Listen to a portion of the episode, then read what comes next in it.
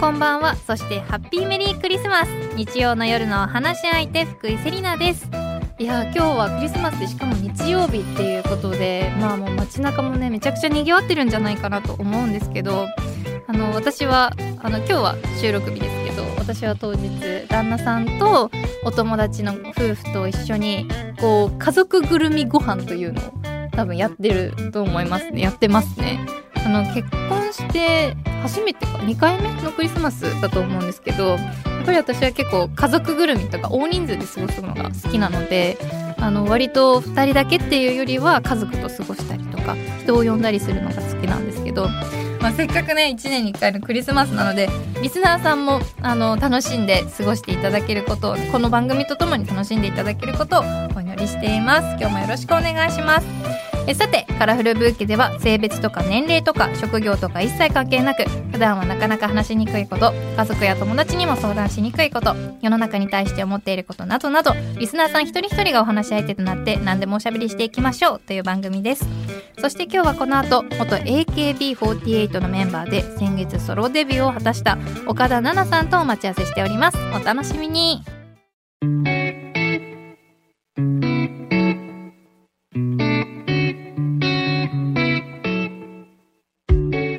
今日はクリスマスイブということで、やっぱりこの時期はテンション上がりますかね上がりますよね、うんもうきらびやかなイルミネーションにもはい心が躍るというか、はいキラキラしたもの大好きなんですあ大好きなんですねねだからやっぱテンション上がるしこう美味しいものもん食べていいような許されるようはない気持ちになりません、いややっぱりその AKB 時代とかって、はいこう体を絞ったりとかもしなきゃいけないじゃないですかありますねやっぱ気使われてたんですか ね気使ってるようで使ってなくってあ使って なかったんだも今気使ってましたっていうの来るかなと思ってたんですけうどガンガンに飲み食いしてました ねもうクリスマスはいいと思ってて、はいはいクリスマスで握手会とかオンラインお話し会がファンの方とあるんですけどああいいですねその前日にクリスマスイブに一番仲良しだった今でも現役の村山ゆいりちゃんっていう子がいるんですけど、その子と「クリスマスだしいいよね」って言ってあの萌えシャンを2本開けました 待って待ってあの思ったより 強強そうだからいや萌えシャンなんて普段飲めないじゃないですうか、んうんだからなんかいや今日ぐらい許されてもいいよねって言ってはい2本2人で開けるっていう、いやすごいなんかもうその幸せなことしました豪快さがいいですねそこでなんかこうスパークリングワイン買いに行こうかとかじゃなくってもう萌えシャン萌えシャン萌えシャン行っちゃおうめっよちゃ行こうぜって 言っちゃいましためちゃくちゃかっこいいですもうそのままの勢いで握手会とかお話し会とかもはい行っちゃいましたあね、酔っ払ったままいあちょっとちょっとふわっとも萌えが残った感じであ萌え萌えだなシャンはないけどそうシャンはないけど萌えぐ萌えらいが残ってる萌えが残ったまま行くみたいな、 ちょうどいいまあ、もうすごいちょううどよく楽しくお話できましいやたね、めちゃくちゃいいですね、うんあの今日はそういうあの岡田さんのはいこう知られざる部分とかや今までもう見えなかったところもお話できればと思うのでもうさらけ出していきたいと思います、はいぜひお願いしよろしくおます願いしますさあ改めまして文化放送秋田放送新潟放送をお聞きの皆さんこんばんは福井セリナがお送りしていますカラフルブーケ今夜のお話し相手は元 AKB48 のメンバーで先月ソロデビューを果たした岡田奈々さんですよろしくお願いいたします岡田奈々ですよろしくお願いしますイエーイもうめちゃくちゃ素敵なファッションで嬉しい真っ黒なんですけどそうもうなんかクリスマスでもおかしくないぐらいクリスマスに着ててもいいぐらいの嬉しいですお洋服で着てくださってありがとうございますいますでは改めてあの岡田さんのプロフィールを簡単にご紹介させお願ていしますいただきます1997年生まれ神奈川県出身の岡田さんです2012年に行われた AKB48 第14期生オーディションで合格し AKB48 のメンバーとして活動を開始しました2021年の夏頃からは歌を中心とした朗読劇ミュージカルソロコンサートなどの活動を本格的にスタートさせ今年4月2日に AKB48 を卒業、ご自身のお誕生日である先月7日にアルバム「アシンメトリー」をリリースし待望のソロデビューを果たしていらっしゃいますというごこと丁で寧にありがとうございます。もうソロデビューおめでとうござあいりますがとうございます。いやこの番組にまさかもう元 AKB48 の方が来てくださるなんて AKB のメンバーって来たことないんですいやかないですよねあほら、じゃあ第一号として。そうですやったーイエーイイエーイありがとうございます私私のイメージで AKB に入られる方ってこう小さい時からこうアイドルになりたかったあお歌が好きだったりとかってう。いうイメージがあるんですけど、はい岡田さんもそうだったんですかね私もちっちゃい頃からアニメが好きで、でアニソンをカラオケで歌うのが好きでそこから歌への興味が芽生えた感じですかえねー。そうなんだこうアニソンから入って、うんこうアイドルになられる方っうんうて結ん構珍しいのかなって思本う当んでですすけどかあんまアニどうメでちっちゃい頃見なかったですすかかいやめちゃくちゃ見てましたなんだなんか古いので言う とあの守護キャラとかえあわかんな 見いてかないシャーマンキングとかあわかりますお嬉しい「ハンターハンター」とあかでもそっち系じゃなかったですね私完全にあのもうプリキュアとか見てましたプリキュア大好きプリキュでアすとか見てました完全にあーいいですね、はい金色のガッシュベルとかめっちちゃ泣いてた ゃよかった伝わ伝わった通じられたよかったそうでもそういうのをこう、まあ、好きでこうアイドルに向かうっていうのが、はい私はすごくこう珍しいのかなと思っそうたんでですすけねどこうオーディションを受けられたこうきっかけみたいなきっかけはやっぱお兄ちゃんが大ファンであもう握手会に通うほどのファンだったはんですよ大ファンだそれはで受けてみたらって言われて、うんうん受けたのがきっかけですねお兄ちゃんきっかけお兄ちゃんさすがですねうんお兄ちゃん次男坊あの4人兄弟なんですけど次男4人いらっしゃるんですか、はいすごい次男が押してきましたねうわあそうなんだでうもん結構この応募する時ってこうドキドキするというか、でもやっぱその頃中学2年生14歳だったんで、なんか怖さとかなくってなんうんか怖いもの知らずみたいなほど感じで送っちゃえみたいな感じでした、え実際この、まあ、一次審査受かりました、はい実際その場所に来てくださいっていう風になった時って、はいどうどうでしたか、緊張しましたあのーもう14歳の私は人生で初めて電車に乗って東京まで行ったんですよあ東行京都った内こまとでがなかったんですね私東京まで出たことがなくってへえ神奈川と東京ってね近いですけどなかった私あの大和市出身なんですけどあ神奈川のなんか大和って田舎なんですよあーなでなんかよく場所はわからないけど強そうですね 強そうな、はいなんか大和から出たことがなくってそうヤマトから出たことないパワーワードじゃないですかそうでヤマトから我々は出たことがないってもうその都内に出た時 にうんもう緊張してそれはなん緊張かしそう、面接でなんか頑張りますしか言えなかったんですよ、へーそしたら見事に落ちましたあ、え、一回目落ちてるんですね。落ちましたえそうなんだ。で中3の夏にはいもう一回受けてうんうんうん受かりましたね、え、そのもう一回こう受けようって思った理由は、こうファイトが生まれてきたのもはう一何だ回った受けようもお兄ちゃんで すねお兄ちゃんめっちゃ受けてお兄ちゃんが。がなんか受けてほしいのかわかんないんですけどオーディションの期間になったよみたいな教えてくれるんです。よじゃあ見てるんですね。てか、あれですね、お兄さんはもうはいいけると思ってますね、完い全にけると思ってたんですかね、いや、確信をきっと持ってたんでしょうね。そうだから2回目でその頑張りますしか一言しか言えなかった反省を生かして、うんうんもっとペラペラ喋ったんですよ、うんそしたら受かりましたあ、すごい。やったやっぱ二回目の方が緊張しなかったりとか。緊張はしたんですけど、うんやっぱ2度目の都会二なんでまだまだちょっとだってヤマトはヤマトでの初から2回目2度目のと都会はいけましたねちょっといい感じに喋れましたいやーでもそれでもこう2回目でも合格できるのはすごいなと思うんいやですよけかどったですうんでもそんな AKB48 とこう長い間うんうんうん活動されていて、うんうんまあそれこそ4月に卒業ということでしましたね今年4月うにんその生活の変化とかはありましただいぶプライベートな時間が増えましたね、うんなんかカーテン開けたりとかカーテンを開ける なんか AKB の時ってありがたいことはいにすごく忙しいんですね、ななのでもうバタン球で寝て寝るだけの場所みたいな家にななっちゃうんんですねなので、卒業してからはカーテン開けたりドライブしたりそれこそ車の免許を取りに行ったりとか、えーそうなんですねあのもう全員卒業してしまった同期とこう忘年会忘年会じゃないな新年会、うんとかなんかそういうのをやったりとか、わあそっかじゃあこう普通の人たちがやってある日常みたいなそのうでをす今楽しめてるんですね。はいなんか初めてグランピングしたりとかお楽しんでるなんか本当にちゃんとしたプチ旅行日本でプチ旅行ってしたことなかったんですけど、あっていうかそれこそヤマト出て、はいで活動始まって、はい仕事以外でそれこそそんなにえ仕事以外であの世界に行くことってなかったんですよ、うんそのもう全部仕事で海外もうんうん日本もはい地方に行ってました、わあじゃあこう自らこう行くっていうのが初めて,、初めてでしたえ印象に残ってる場所とかありますか印象に残ってるのは車で片道3時間かけて、プライベートなんですけどこれは、はい軽井沢にええあいいですね私愛犬とあ本当ですか、はい愛犬今ワンちゃん飼ってるんですけど、ええええ愛犬を助手席に乗せて、はい一緒に行きましたわあ素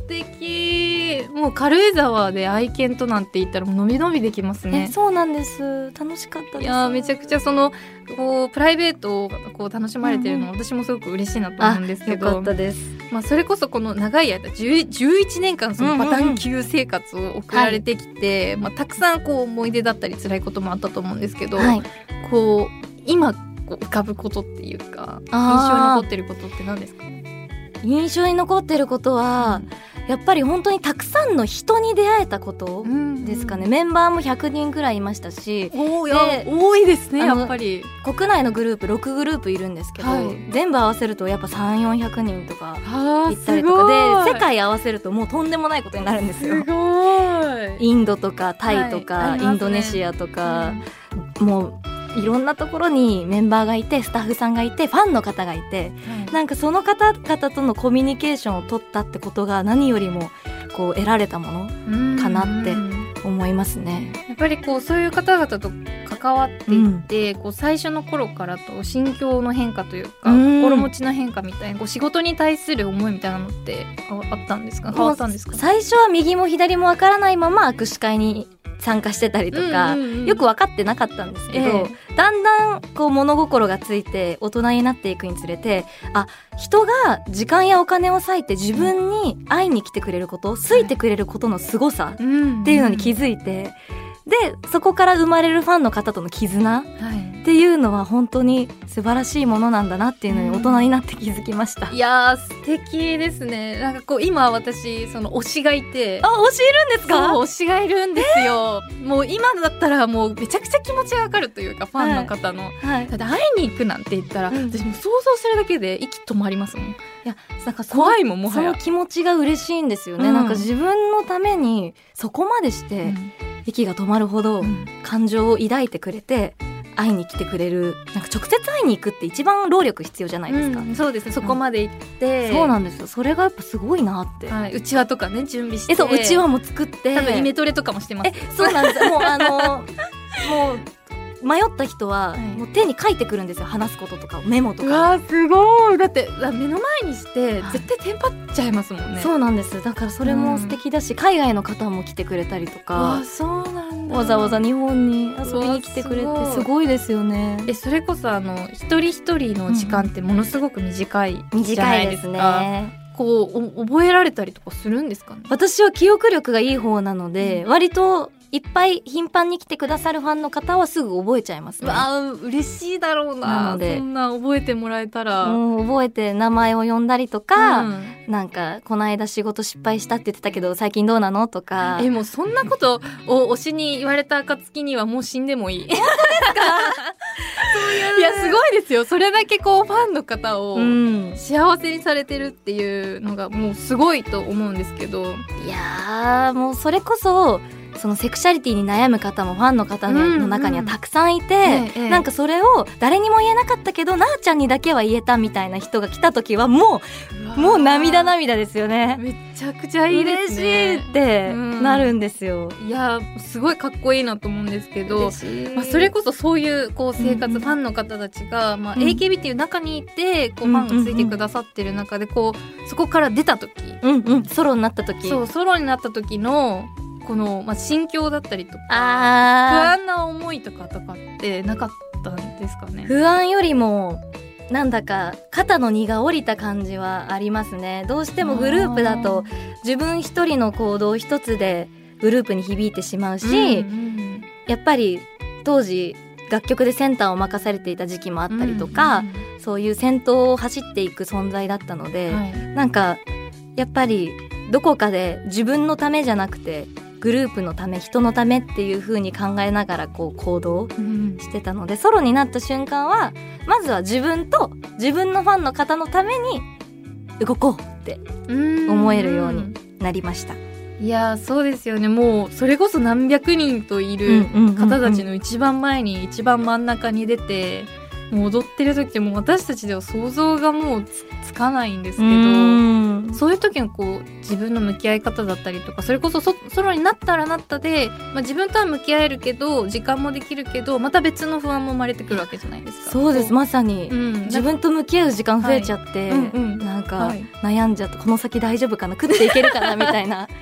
悩みは尽きないです。悩みが出出てきた時って、はい私の印象だともう岡田さんってこう少しお話ししただけでめちゃくちゃこう明るいっていうあーパワー嬉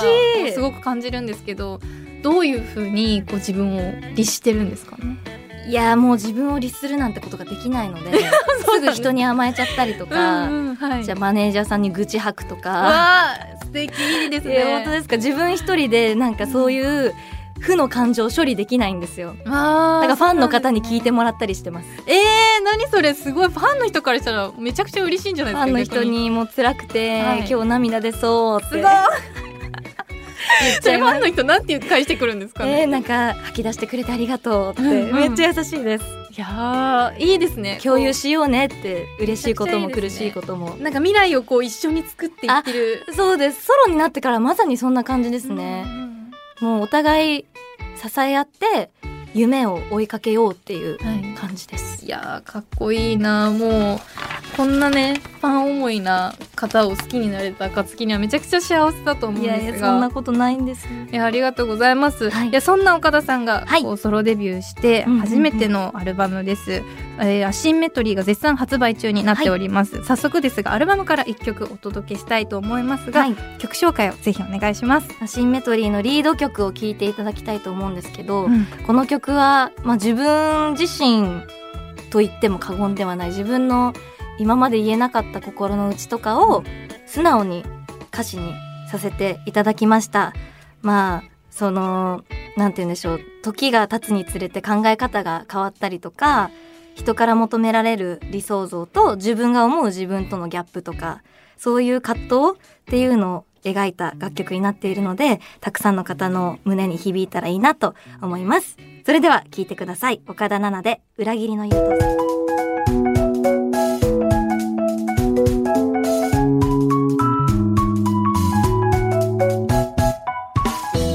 福井セリナがお届けしていますカラフルブーケ引き続き元 AKB48 のメンバーで先月ソロデビューを果たした岡田奈々さんとしゃべりしていきますよろしくお願いしますはい岡田奈々ですよろしくお願いしまますで絶賛発売中のソロデビューアルバム「アシンメトリー」から「裏切りの優等生」をお届けしましたがはいこの「アシンメトリー」っていううんうんこうんの題名結構こう攻めてるじゃないですけどどういう意味なんだろうっていうのすごく気になってテーマとかアシンメトリーって左右非対称って意味じゃないですか、うんうんなんかこう人間の中に眠る精神の二面性はいはみいたいのをその非対称なバラバラな感じをうんこうテーマにしてるので、うんなのでその曲たちもかなり暗かったりとか、えーなんかこう名前その歌の名前こう見ていてうん、攻め攻めだなって だすごいから感じたんですけこどう。ラジオとかいろいろ出させてもらって明るく喋るんですけど、実はこんなこと思ってますみたいな裏側なるほどもう一つの顔みたいな感じで、まあ、それこそさっきお話ししてたみたいにこう岡田さんってこうすごく明るい明るいイメージがあるのでこう中にこういう思いを秘めてるんだなっていうのがこう実はこう思ってたんです思ってたんですっていうのが全部歌詞にしてますそう歌詞にしてます、はいここに思いがこもってますそうなんといでうすことなんですけど、はいまあ、それこそそのアルバムを作っていく中で全収録曲で作詞を担当されてそうなんるでっすていう13ので曲全部やりましたねいやめちゃくちゃもう途方もない作業なんじゃないかって思っちゃうんでそすけどれがなんか意外はいと数時間でかけたりとか、え3日でできたりとかしますしますそうなんですか、はそうなんだなんか作詞好きです趣味みたいな感じですこのボキャブラリーだったりとかってこうどこで培われてるんですかね言葉に関してはググってますググってたなんかやっぱりその自分の心の感 情はいをどう言葉にしたらいいか分かんない時あるじゃないですか。ありますね検索しちゃいますね。いやでもそのググったこの奇跡もここの中に入ってるんですもんえそうですそうですもう類義語って調べて、はいあの書いてます。すごいもう英語学ぶ時みたいにあ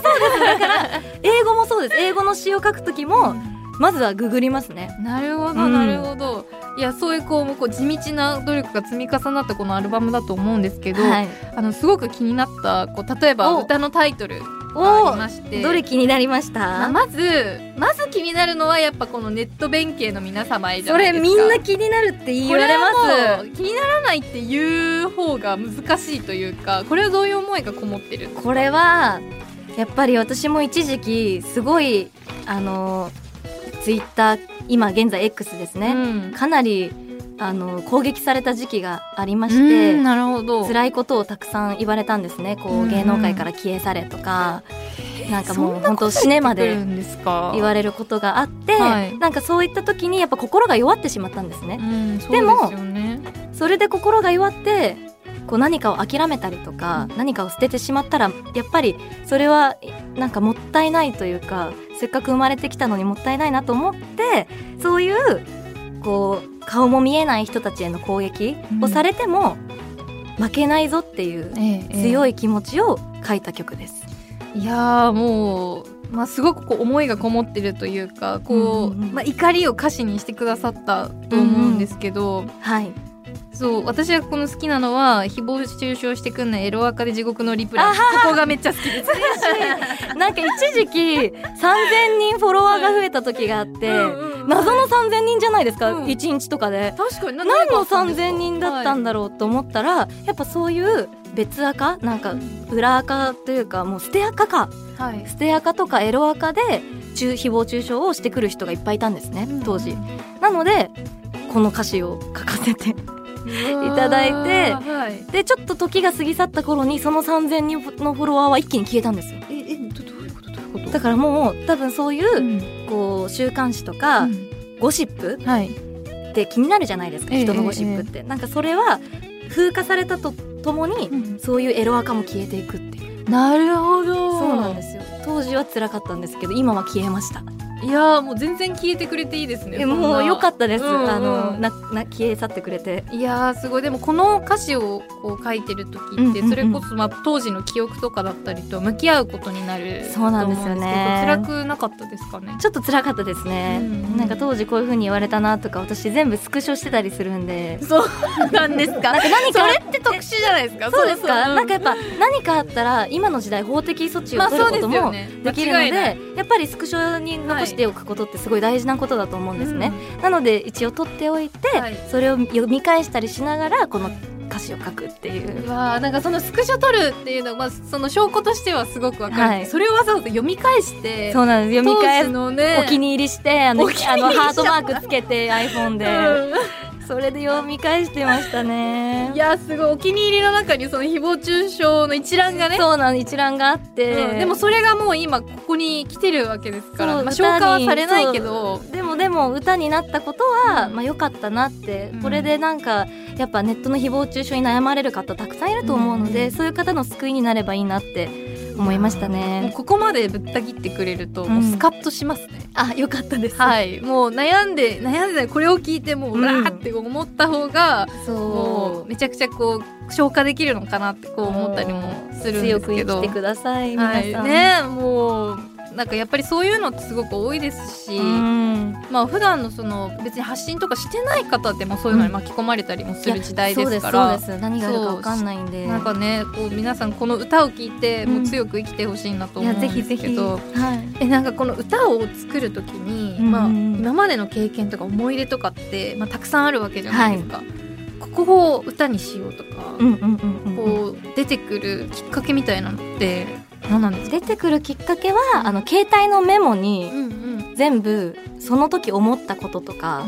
なんか思い浮かんだワードとかを全部メモしてるんですよ。へえそうなんですね。だからもうそこを元うにん作詞してるんで、それが私のなんか辞書みたいな感じでん使ってます、メモを。じゃあそこからこう当時の記憶を引き出してそうです。あ、はいだからもう5年前の記憶とかがそこに眠ってたりするんで。すごいその一覧見てみたいですねいや怖いです。やだ。どんな風にメモしてるのか暗いことばっかりりです。酔っ払って書いてたりするんで。振り返ってなんで私こんなこと書いたんだろうか思う時もあるんですあります。朝起きて、ちょっとこんなこと書いちゃってよかったのかなとか、まあ誰にも見られないメモだからいいんですけけど、ど、うんうんなんかやっぱ歌詞にできなさそうな言葉もいっぱい書い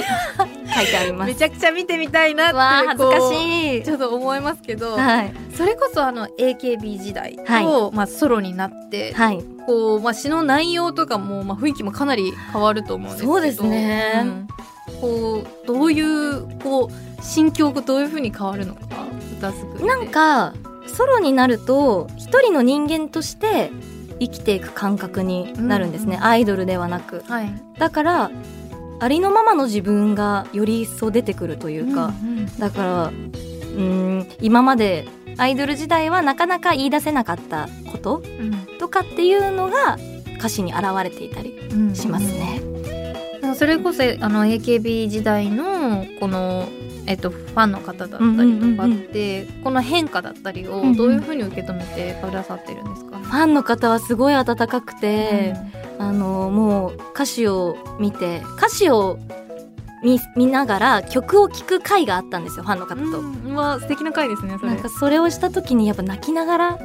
聞いてくれてなんかそんな風に一人で抱えてたんだなんか知らなくてごめんねって言われて、うんなんかそれを聞いた時にあファンの方ってそう思ってくれるんだってなんて温かいんだろうと思って、うん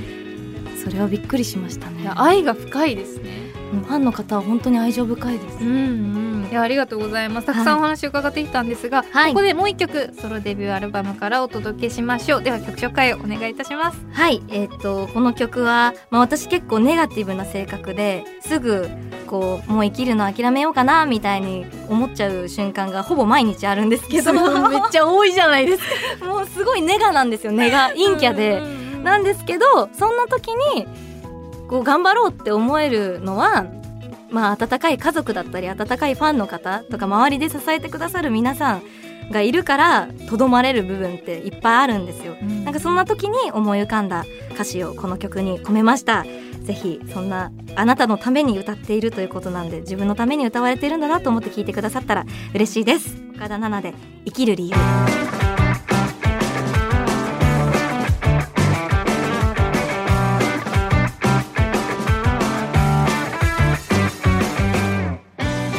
文化放送秋田放送新潟放送をお聞きの皆さんの週末にちょっとした彩りを福井セリナがお届けしていますカラフルブーケ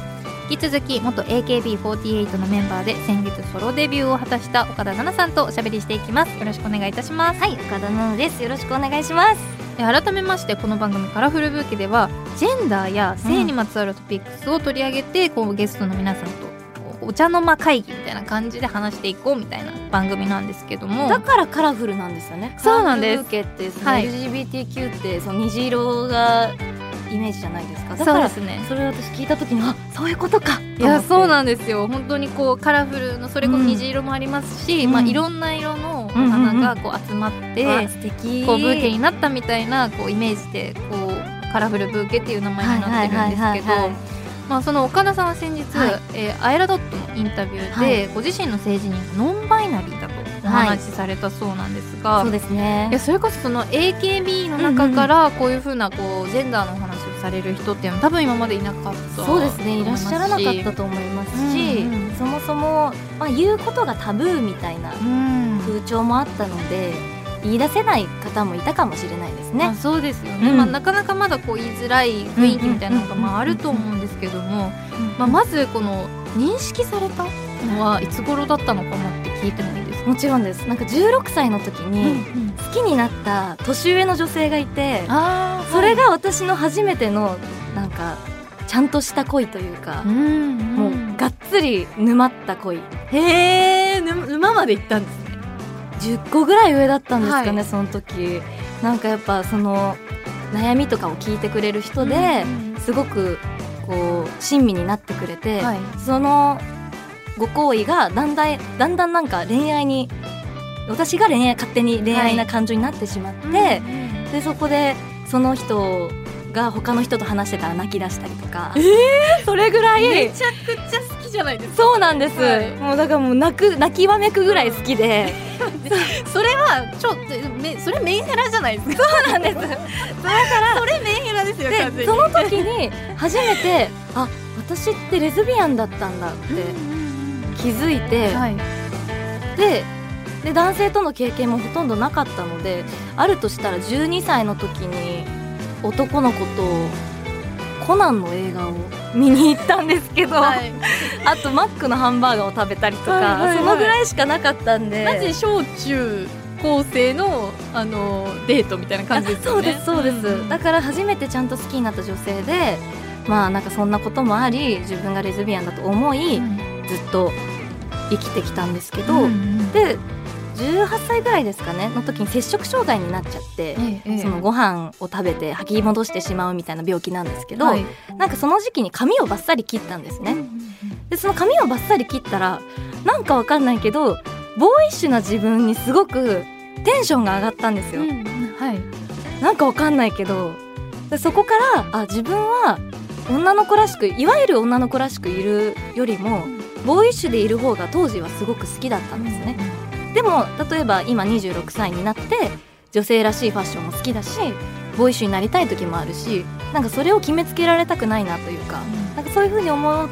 い始めたのがきっかけであ自分はノンバイナリーでそういうバイセクシャルなんだなっていうのは思いました。いやーなんかこういうのを、まあ、例えば自分で気づいたとしても、うんうんそれこそこう表に出ていて、アイドルっていう立場だった時って、うんまあそれこそ言いづらい言いづじらいですね。ゃないですか、はい、こうその時の心境とかどういう気持ちだったんですかでもその時はなんか自分が発信していくことで救われる方々がたくさんいるって思ってたんですね。なのでなるべくこうマネージャーさんがお怒りにならない程度うんに、うんなんか発信はしてましたあーなんか例そえばうだったんです握手ね会で直接そうんの LGBTQ の悩みをフはいァンの方から聞いたりとか、うんでなんか生配信であの AKB の先輩に結構ぶっちゃける方がいてはいその先輩に「えなんかレズなの?」みたいに言われて生配信中にですよすごいめちゃくちゃそれドキッとしますねドキッとしました、はい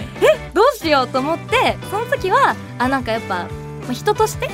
きになるじゃないですかうん人間って、うんなので男性とか女性とかそういうの問わずなのでまあそのレズビアンかどうか聞かれた時はまあ否定はしませんねとうんうんうんまあ人間を好きになるだけなのでっええてえいえうふうに答えたんでその時はちょっとビクッとしました。ねでもびびくっとするけどすごいちゃんと答えられててそうちゃんとこうだそこではいめ、もうあのレズビアンですって言ってしまったら、うん多分いろんな人が混乱されると思ったのでその時は言えなかったですね。わあでもそのその回答でも、まあ、驚く人ももしかしたらいたかもしれないと思うんですけど、うんうんうんうんこう周りのこうなんですか反応みたいなのありました周りの反応はすごい良かったですね反応はそのあなんかそうそういうふうに悩んでる方がいっぱいいてあ言ってもいいんだみたいな、うんその自分のセクシャリティを隠してる方々が多い世の中で、うんそんな堂々と生配信で言える人があいるんだっていうふうに思ってくださって、はいそこからなんかなんだろうな言ってもいい風潮になったというか、なんかファンの方もすごいオープンにはい、なりましたねなんか自分の彼氏がとか自分の彼女がとか恋バナをいっぱいしててくれるようになって嬉しかったです、いやーめちゃくちゃ素敵ですねそれこそ、まあ、ファンの方の中にもいらっしゃると思いますうんうんうんし、まあ、300人も400人もいたら AKB の中にだってすね言えない方たちが多分いると思うのでなんか13人に1人は LGBTQ ってうんういんう世の中じゃないですか、はいなので多分言えない子もいたと思うのでそうですよねだからまあ今自分で言えなくても、うんまあ、お母さんもいたしいつか自分も、あそうそうでそうそうこう希望が見えるというか、なんかこう素敵なこう道になったんじゃないかなとそ思ういんうです希けど望になれたらいいなと思いつつ、はいまあなんかレズビアンだって言いながらまあ結局はバイセクシャルにこう自分は変わっていったので、やっぱ月日が経つにつれてそういう風にセクシュアリティ自体も好きなファッションとか好きな音楽とかも変わっていくっうんていうのはあると思うのでなんかそこは決めつけずにいきたいなっていう風には思います。いやもう本当に本人の自由っていうそこうとですですよねまさにそうですね。んうんいや素敵だと思いますうんでそれこそそのまあノンバイナリーであるっていうふうに、うんまあ、公表して、うんうんこう恋愛だったりとか、うん生活とかって、んこう変わっていくんですか恋愛観もそうですしうわー全然変わんないですね。なんかそのまま公なんです表かねする前も後もずーっと変わらないです。ずっと正直にバカ正直に生きてきちゃったんでいやーすごい、なので全然変わってないです。えちなみに岡田さんはどういう人が好きなんですかえ私はあのまずタバコを吸わない人はいあの私喘息持ちでああそうなんですねめちゃくちゃ物理的じゃないですかそう タバコを吸わない人言葉遣いに品がある人、はいはいはいあのタクシーの運転手さんとか、うんお店の人にタメ口を使わない人なるほど、はがい、好きです、はいどうしようえセリナさんの,、まあ、あのご結婚されてるとは思いますけど、セリナさんのもともとの好きなタイプみたいなのあるんですかいやそうですねなんだろうそれこそ私はもうなんかハッピーライフを送ってる人が好きなあんーですハけッどピーな人が好きなんですね私はもうハッピーなんか、うん、もうハッピーみたいな感じの人が好きなんです楽観的な感じで楽観的な感じであーでも地に足ついてるみたいなそれこそあの同じですねあの、うんうんうんお店の人とかにうん乱暴にする人とか、嫌ですよね聞いちゃいすますよね普通にそう私お父さんがそれだったんで、えー反面そうなんですか教師としてこう受けてるんですよもううん絶対お父さんみたいな人とは付き合わないぞみたい な、うんそれ言っちゃっていいんですか大丈夫ですお父さんはあのこうやってお父さんの名前出されるの好きなんであそうなんだ、はい大丈夫ですそれお父さんドキッとするんじゃないですかお父さ出んさなきゃみたいなそういう風に娘に思われてたんだみたいいやなんかななんですかねもう自我を突き通してる人なんで逆にかっこいいんですけどな確かにうん突き抜けてるんですね完な全のにで私は電車で足を踏まれても怒らない人が好きですこらとか言うんじゃなくってまあなんかとにかく温厚な人あ温厚な人おおらかで優しい心があって、うん動物とかにも優はいしく小さい子供とかにも優しええくしてくれるような人がいいですね、いやでもまだ弱くないですか弱いですかだってお優しい人って日う本んって結構優しい人多いと思うんですよあーそれちょっと具体的に言うと、鼻が綺麗な人うん待って待って待って待 ってあのもうあの急に顔 がまだあの何も顔のこと聞いてないのに急に顔きたえなんか大事じゃないですか見た目っていやなんか完全私に中身の話しててもっと具体的に言うとその優し鼻でさの中身とかが来んのかなって思ってたら急に顔の真ん中 きた顔大事ですよなんか私の今までの経験上顔がいいとなんか怒っちゃうようなことがあっても喧嘩してもまあ可愛いからいっかとかうんかっこいいからいっかみたいな感じになるんですよなるほどあの目の前に置かれている顔面がそうです、はい造形として良ければ自分のタイプであればはい、いいやみたいえでもそれはめちゃくちゃ気持ちわかります、な顔はね自分のなんかイケメンっていうよりは自分の好みであることがすごく大事です、え沼るとどうなるんですかそのさっき聞いた話で言うと、はいメンヘラですよね完全メンヘラじゃないです かそのあ付き合ったりとか例えば、まあ、パートナーになったりとかしたらえもう沼ったらやばいですね、もうどうなるんですかあの一番やばいのは情報共有アプリあるじゃないですか出たはい、位置を情報共有して、でなんかそのするのはもう前提そのパートナーパート ナーがで、うん、なんかちょっと実家に帰るねみたいなうん感じで言って、えーなんか実家帰っちゃうんだ寂しいなって思った時に、なんかそう情報を見てたらなんかあれなんか違うとこにいるぞみたいな感じで私朝6時までずっと監視してたんです よ。怖いよで怖いよ次の日とかに「えーねえねえなんかちょっと位置ずれてたけどなんかどこ行ってたの?」みたいな「ああーそれはね」って うちずれてたけどそうそれはちょっと川川にいたんだよみたいな川みたいな嘘やんそれ完全にか川川辺ってなんだみたいなえー、もう川なんてでも絶対嘘じゃないそれ黒ですよねとか完全にその子も私があまりにも朝まで情報を見るから、はいあの携帯を実家に置いてそのまま家に出たりしてた時もあったんですよそれい嫌がってるじゃないですかそうなん です嫌ががっててでなんかそのままちょっと、まあ、失恋的な感じで、はいなんかちょっと無理みたいな感じになったことはありますあーややりすぎちゃったんです、ね、やりすぎちゃったあーって思ってちょっとだから重いんですよ私だからだって GPS なんてだって知っていいことなくないですかそのし知った先にはそういうことが出てくるわけじゃないですか、うんうんうんうんうんそれでもやっぱ知りたいもんなそんでれでもなんか安心したいんですよねす、うん言われたこととやってることが辻褄が合ってほしい、こう証明をしてほしいそんうです証明してほしいんです、えうんー、でもその別にやましいことがなくてもあないと思いますそようなくても嫌なんですよねその、うんこう知られてるという例えば今日友達と飲んでますってそのお店とかを知られると知られてると思うと、うんなんかこうリラックスして飲めないというかそうなんですそれを私は学びましたま学んで今は情報共有アプリを消して使ってないですあ使ってない、はいもう使わなくても大丈夫になるもうあの学んだんでそこからは反省して、はいそんなの使わなくても信頼関係は築けるぞとはい思い生活しておりますは い、はいよかったされるのは全然大丈夫なのあ全然大丈夫ですもうもうどこ見られてもいいみたいなうわ感じですごいすげえもう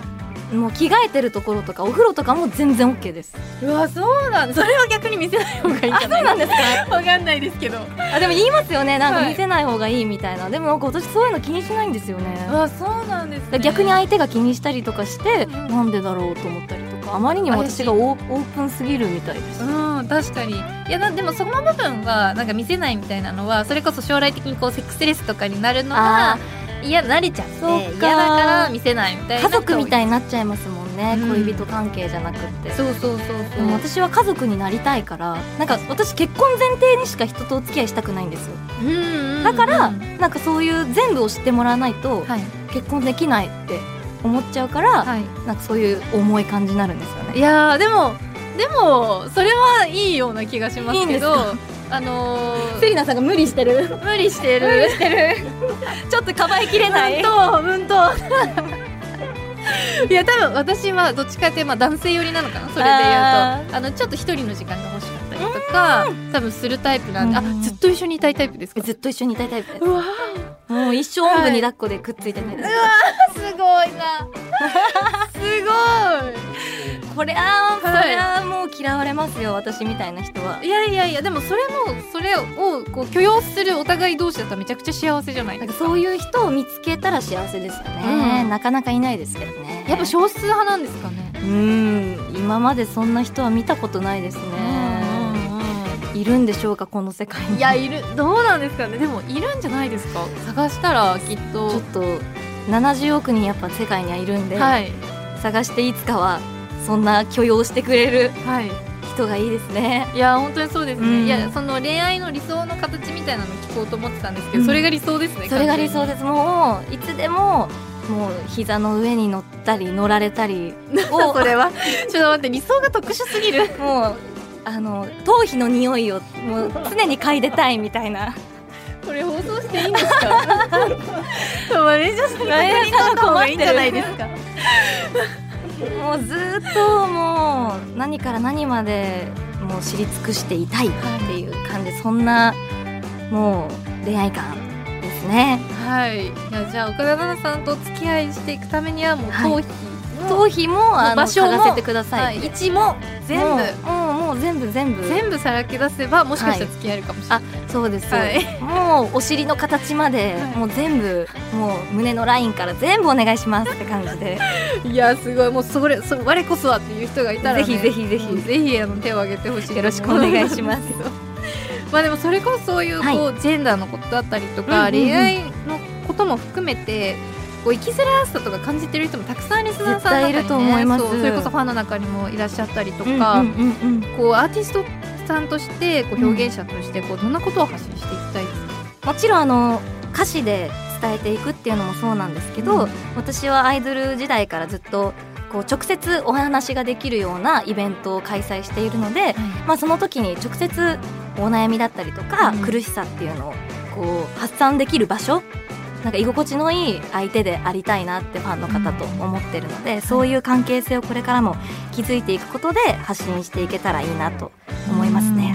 いやこう直接を大事にしてくださるアーティストさんとかって、うんまあ少ないというかあんまり多い印象ではないそうですねやっぱりアイドル時代で学んだそのコミュニケーションというかそういう場の大切さっていうのはこれからもずっと生かしていきたいです、うんいや素敵だと思います。はい、たくさんお話聞かせていただいたんですが残念ながらそろそろお別れの時間となってしまいました、最後に今日岡田さんがリスナーの方々に届けたい一言を花言葉にしてお番組で素敵な花言葉のブーケを作りたいのですが言葉いただいてもよろしいでしょうかこれかっこいい言葉の方がいいんですよあーもう何でもいいですよ本当になんか位置情報にしよう位置情報みんなつけようとか位置情報を共有し ようしようとかでも嘘です